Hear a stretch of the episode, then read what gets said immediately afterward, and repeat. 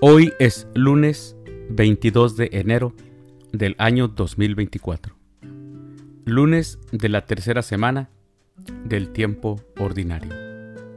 Las lecturas para la liturgia de la palabra de la Santa Misa del día de hoy son, primera lectura, Tú serás el pastor de Israel, mi pueblo, del segundo libro de Samuel, capítulo 5, versículos del 1 al 7, y 10. El Salmo responsorial del Salmo 88 contará con mi amor y mi lealtad. Aclamación antes del Evangelio. Aleluya, aleluya. Jesucristo, nuestro Salvador, ha vencido la muerte y ha hecho resplandecer la vida por medio del Evangelio. Aleluya.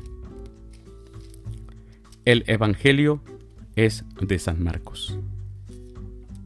Del Santo Evangelio según San Marcos, capítulo 3, versículos del 22 al 30. En aquel tiempo, los escribas que habían venido de Jerusalén decían acerca de Jesús, Este hombre está poseído por Satanás príncipe de los demonios, y por eso los echa fuera. Jesús llamó entonces a los escribas y les dijo en parábolas, ¿Cómo puede Satanás expulsar a Satanás? Porque si un reino está dividido en bandos opuestos, no puede subsistir.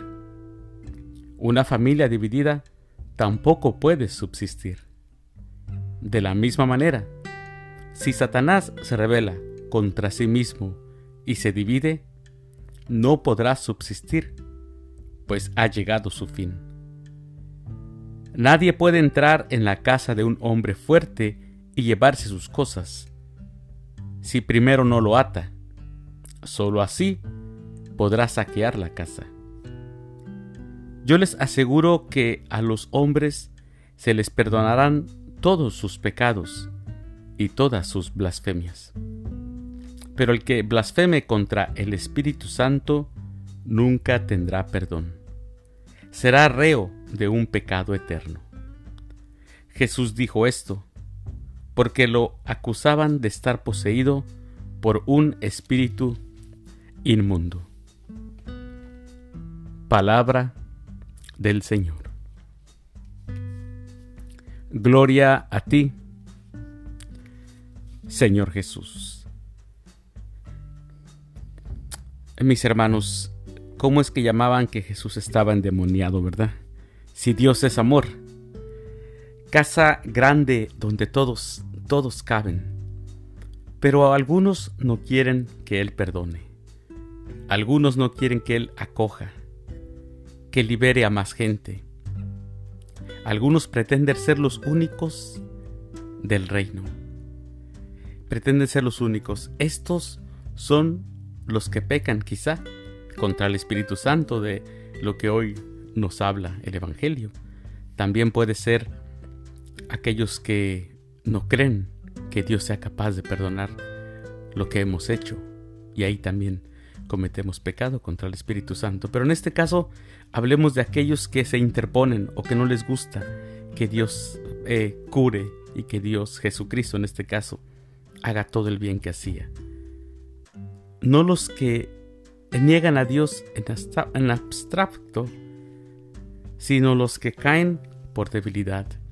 Porque podemos eh, caer por debilidad, pero no negamos a Dios en abstracto, sino los que no quieren que Dios sea de todos, esos son los que pecan contra el Espíritu, ni soportan que Jesús anuncie la salvación para los pobres ni quieren que Jesús se muestre a los descartados y que Jesús ayude a los excluidos. Y es que mis hermanos, al excluir a los demás, ellos, los envidiosos por decirlo así, se excluyen a sí mismos, al apoderarse de la justicia de Dios para su provecho, para su conveniencia, para su forma de pensar. Niegan al Dios de la justicia de los pobres. Humanamente hablando, cometen un pecado imperdonable.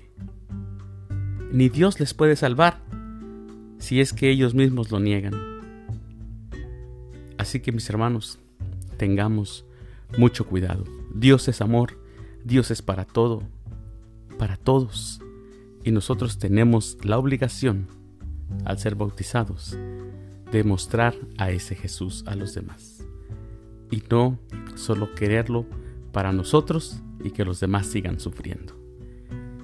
Mis queridos hermanos, les deseo que tengan un excelente lunes, feliz inicio de semana, que Dios los bendiga.